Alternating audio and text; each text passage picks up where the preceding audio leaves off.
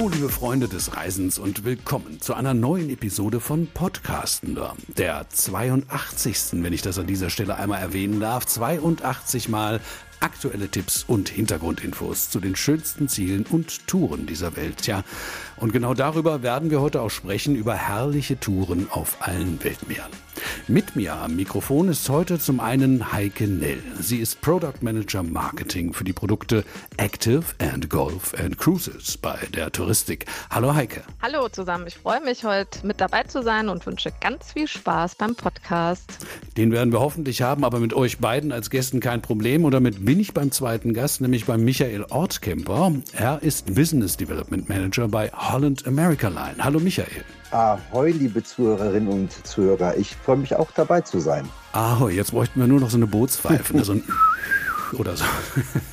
Heike, Michael, ihr wart ja vor kurzem mit Kolleginnen und Kollegen aus den Reisebüros auf der Holland America im, ja, im Nordland unterwegs. Und äh, bevor wir über die Reise und eure Highlights an Bord sprechen, da würde ich gern erstmal so einen kurzen Blick zumindest auf die Reederei werfen.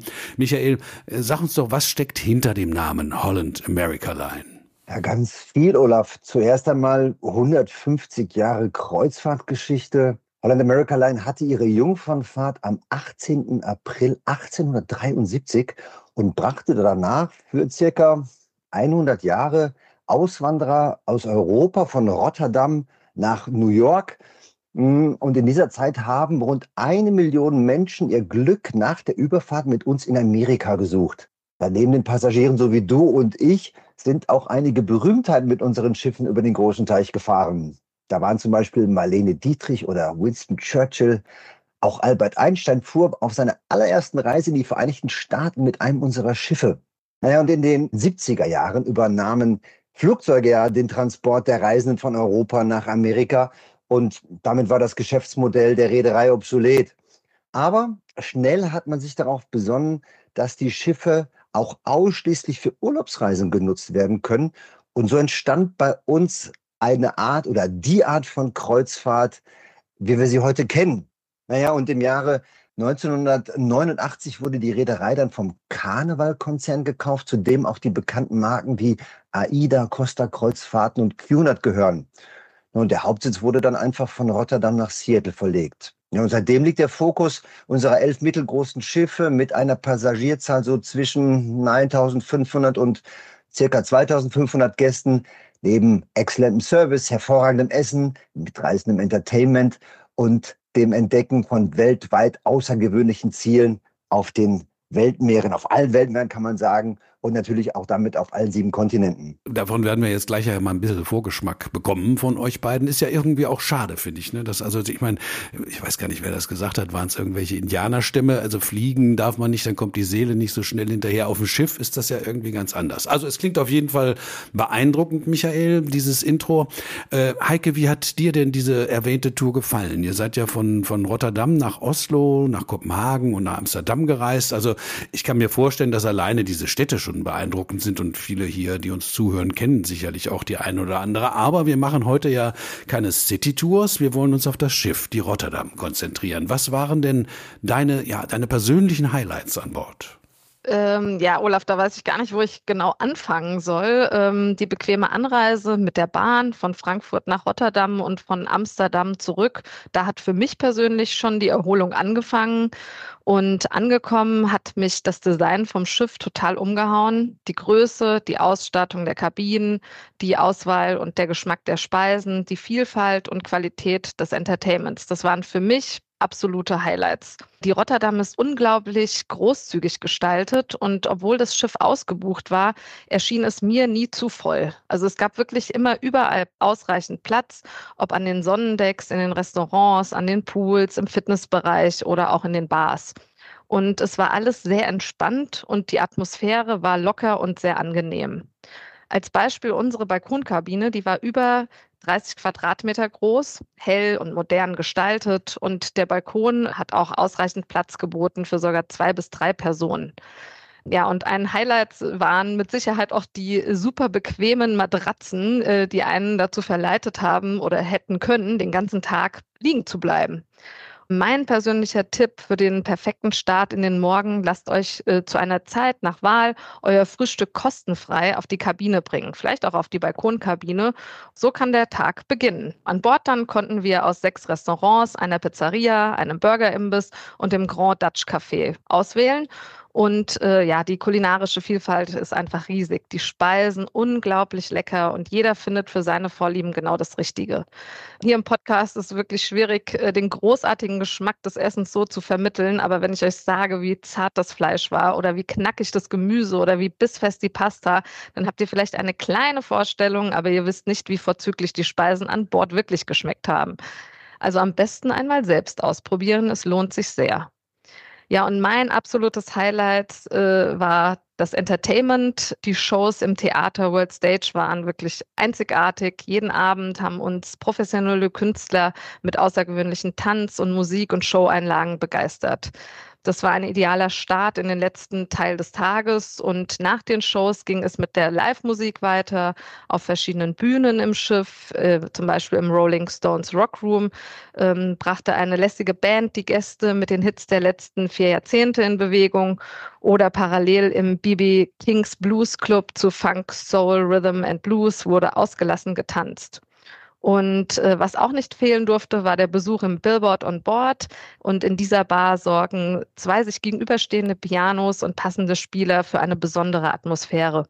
Und Gäste können hier Musikwünsche abgeben. Und ähm, ja, es ist einfach ein wunderbarer Abend und ein toller Abschluss eines großartigen Tages. Ja, wenn das Essen dann wirklich so toll ist, wie du sagst, und da glaube ich dir natürlich, dann äh, ist das ja schon viel wert. Seeluft macht hungrig, sagt man ja. Ne? Aber äh, wir waren bei der Musik eigentlich gelandet am Schluss und das hört sich fantastisch an. Rolling Stones, BB King, das ist mal wirklich so Rock the Boat. Äh, kennt auch keiner mehr das Ding, ne? aber egal. Michael, was müssen wir noch wissen zur Reederei, zu den Schiffen und äh, zu dem, was die Reisenden an Bord erwartet?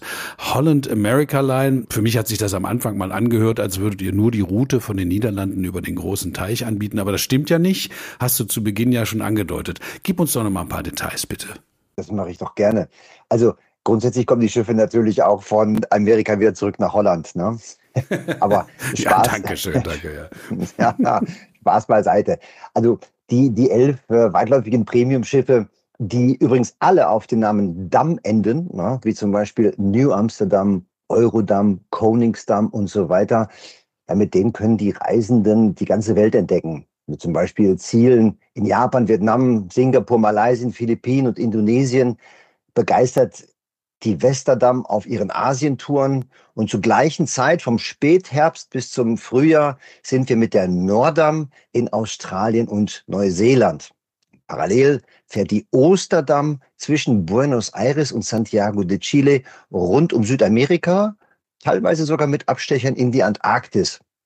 Daneben bringen wir Gäste nach Hawaii, zum Indian Summer, nach Neuengland und nach Kanada, mehrfach durch den Panamakanal, in den Amazonas, die Südsee und selbstverständlich sind unsere Schiffe auch in der Karibik sowie dann im Sommer im Mittelmeer und in Nordeuropa unterwegs. Naja, und die Reisen sind in der Regel 14 Tage und länger. Umrundungen von zum Beispiel Australien, Südamerika, Afrika oder unsere Reise von Pol zu Pol oder die Weltreisen dauern auch schon mal zwei, drei oder sogar vier Monate. So klassische Sieben-Tage-Reisen und darunter bieten wir wirklich sehr selten an. Außer in Alaska, wo zwischen April und Oktober sechs unserer Schiffe kreuzen. In der Regel starten wir mit Sieben-Tage-Reisen ab Vancouver oder Seattle. Die Region kann ich auch nur total empfehlen. Also wer Natur liebt und Kreuzfahrten mag, der darf Alaska nicht verpassen. Die Fahrt durch die Inselwelt der Inside Passage alleine ist ein absoluter Traum. Und tatsächlich, ähm, du siehst hier und da auf der Tour Wale direkt vom Schiff aus. Unglaublich faszinierend. Also so ist es mir im Mai ergangen. Erst sah ich die Fontänen, dann den Buckel, dann die Flosse. Wirklich sehr, sehr beeindruckend. Und mein absolutes Highlight auf der Reise war der Seetag in Glacier Bay.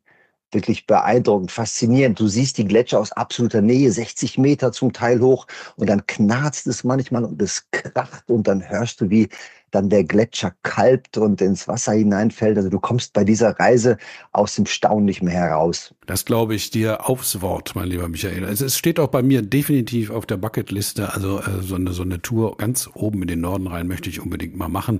Ähm, Heike, jetzt sind wir schon dabei. Also Touren machen. Kann der Tour äh, den Kunden denn vielleicht zusätzlich zu dem, was Michael uns hier schon geschildert hat, noch so ein spannendes Vor- oder, oder Nachprogramm anbieten? Ja, selbstverständlich. Bei der Tour bekommt der Kunde alles aus einer Hand. Also quasi den perfekten Urlaub.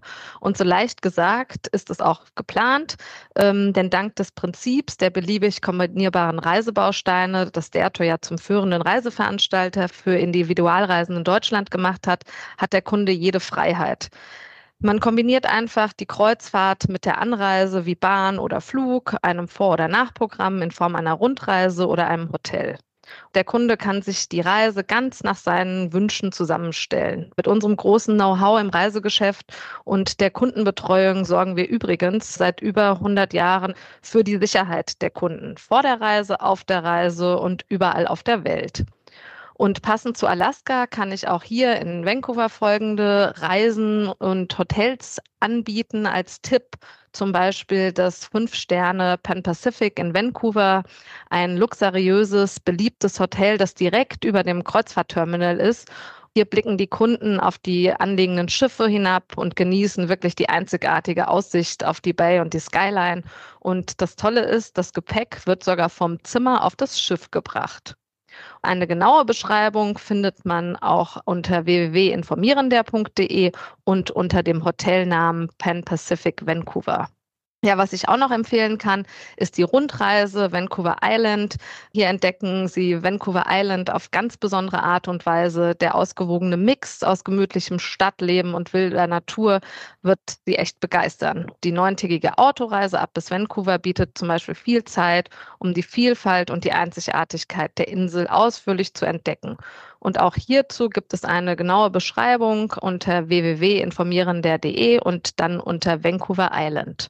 Ja, und zu Seattle kann ich noch den Tipp geben, sich den Podcast mit Visit Seattle vom 21.04.23 anzuhören. Und hier gibt's ganz viele Tipps und äh, Hoteltipps, Verlängerungstipps. So hat die Kollegin mir auch den Tipp mitgegeben für ein Hotel in Seattle Center, das Mayflower Park Hotel. Das ist ein dreieinhalb Sterne Hotel historisch gelegen im Stadtzentrum oder ein viereinhalb Sterne Hotel, The Edgewater Hotel. Das ist ein einzigartiges Hotel direkt an der Waterfront. Oder auch eine Kombi-Rundreise äh, mit Kalifornien. Das ist eine Mietwagen-Rundreise, wo man die Naturschönheiten des Westens ab Seattle bis San Francisco erleben kann. Oder es gibt auch eine Busrundreise, Pazifikküste und Kanadas Rocky Mountains ab bis Seattle. Lieb von dir, Heike, dass du mal so einen anderen äh, Podcast, den wir schon mal gemacht haben, erwähnst. Es ist ja so, dass also jeder kann ja in unserem Archiv stöbern und das äh, wird ja eigentlich nichts alt, um es mal so zu sagen, weil die die Tipps, äh, die wir da von den Experten bekommen in unseren Episoden, die sind auch ja vielleicht Wochen oder gar Monate später immer noch up to date. Und für euch unter den Kopfhörern an dieser Stelle noch der kleine Hinweis, dass wir direkte Links zu den von Heike genannten Touren und Städten im Infotext zu dieser Episode hinterlegen. Da braucht ihr also nicht suchen im Katalogportal bei informierender.de, sondern einfach nur draufklicken. Also schaut mal da unten hin. So, also wo waren wir? Wohin? Genau, da waren wir. Alaska, Amazonas, Australien oder vielleicht doch Asien. Also die Auswahl an Reisezielen, die ihr anbietet, ist, finde ich, wirklich beeindruckend, äh, Michael. Aber vielleicht sagst du uns noch ein bisschen was, was wir auf dem Schiff machen können, wenn wir nicht im Hafen oder an Land sind. Das ist doch ganz einfach Urlaub. Da macht man Urlaub. Also Heike hat ja schon einiges zu Kabinen, Essen und Trinken und wie dem Entertainment berichtet. Das ist wahnsinnig vielfältig. Und meiner Meinung nach ist ganz besonders unsere sympathische Crew, die sorgt für ein richtiges Wohlfühlen. Denn äh, so durch deren freundlichen und zuvorkommenden Service, da hast du einen richtigen Garant für gute Laune und für eine entspannte Atmosphäre an Bord. Ja, und das ähm, Positive oder das Gute ist auch bei uns genießen die Reisenden ein Crew-Gastverhältnis von circa 1 zu 2. Also du wirst sehr verwöhnt an Bord. Ne? Und tagsüber warten dann mehrere Pools, ein Fitnessstudio, ein Spa, weitläufige Sonnendecks, Bibliothek, spannende Vorträge im Theater, diverse Workshops. Also da habe ich schon manchmal fast die Qual der Wahl. Da muss ich wieder gucken, wird das nicht stressig bei all dem, was mir angeboten wird. Und was aber wichtig zu wissen ist, bei Holland America Line gibt es keinen Funpark. Also wir haben bei uns keine Rutschen oder Kletterwände oder Mr. Bauchklatscher Contest an Bord. Ähm, das passt nicht zu uns, aber trotzdem wird es, wie ich gerade berichtet habe, an Bord nie langweilig und die Atmosphäre ist immer irgendwie so ganz besonders locker und entspannt.